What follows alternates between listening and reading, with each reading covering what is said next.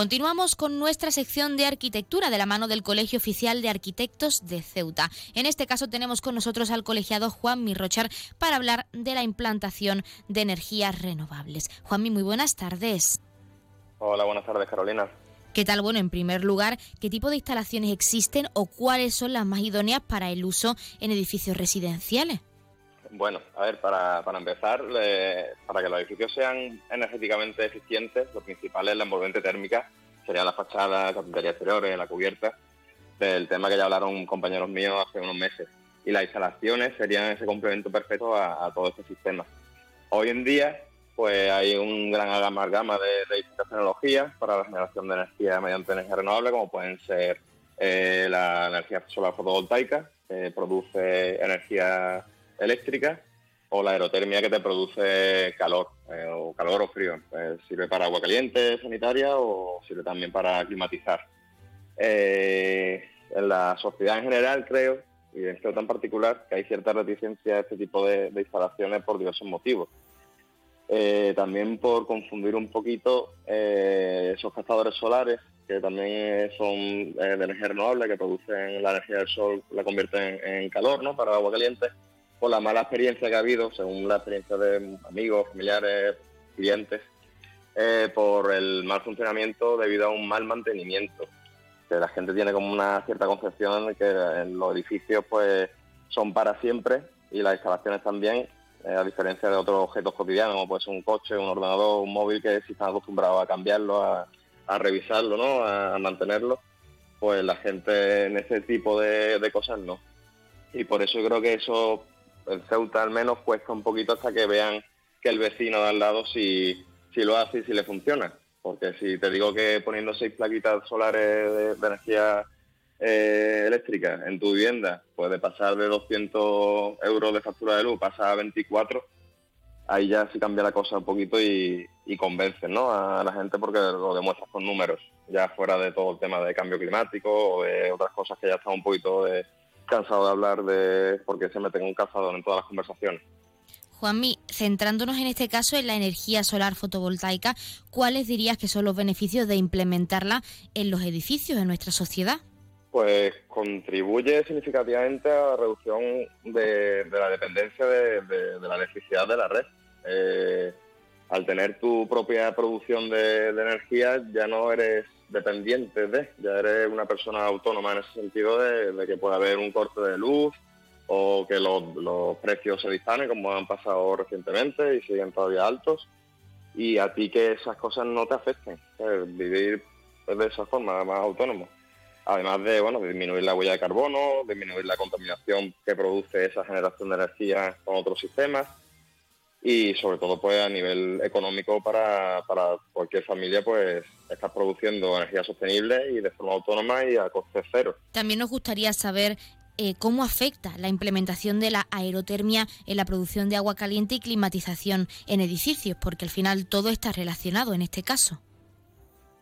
Sí, eh, a ver, la aerotermia realmente no es una, no, o sea, no se considera una energía renovable, no, no es un sistema de energía renovable, pero sí se le considera como tal debido a que el consumo, por hacer un ejemplo que se entienda, eh, un termoeléctrico que podemos tener cualquiera en casa para producir 4 kilovatios en forma de calor necesita 4 kilovatios de electricidad, por lo tanto estás pagando y, consumiendo 4 kilovatios de, sistema eléctrico.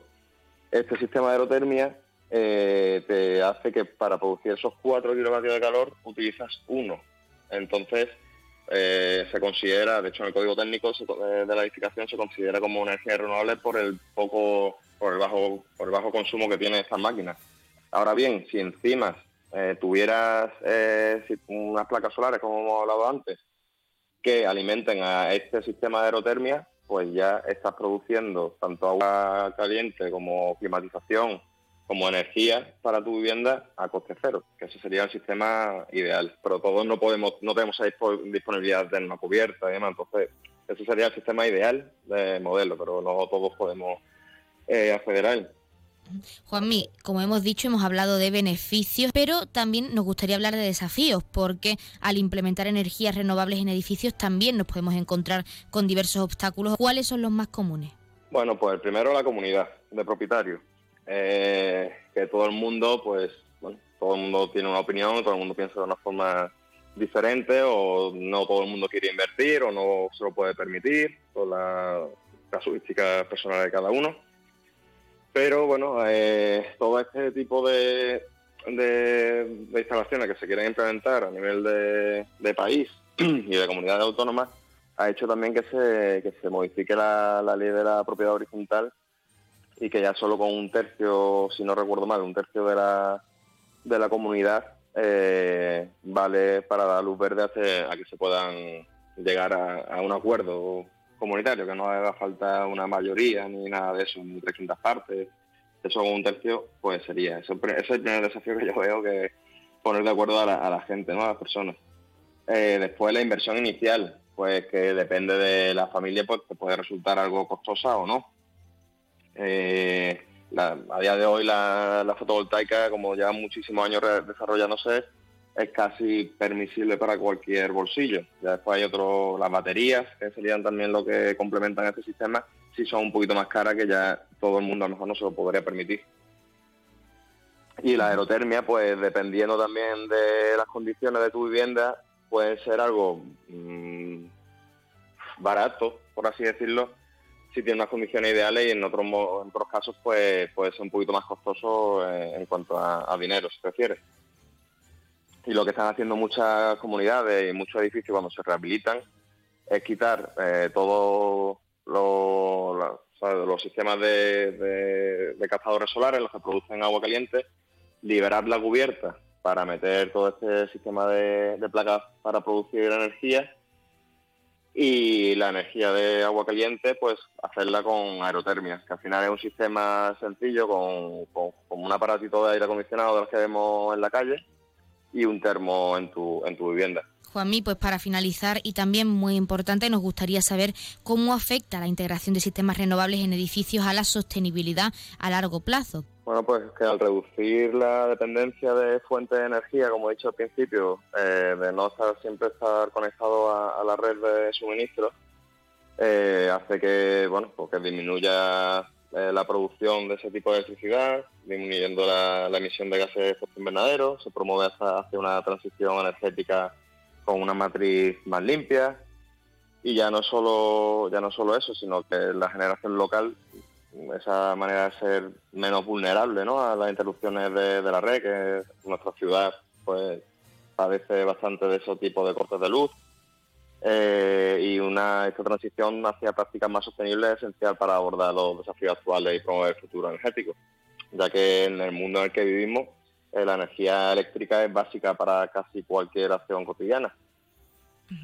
Pues Juanmi Rocher, nosotros nos quedamos con este tema tan interesante, con cómo nos puede beneficiar implantar energías renovables en los edificios, en nuestras ciudades y comunidades autónomas en este caso, y agradecer la participación en nuestra sección de arquitectura y también en nuestro programa para hablarnos de este tema y de todos los beneficios y también desafíos que podemos encontrar al instalar estas energías renovables. Muchísimas gracias.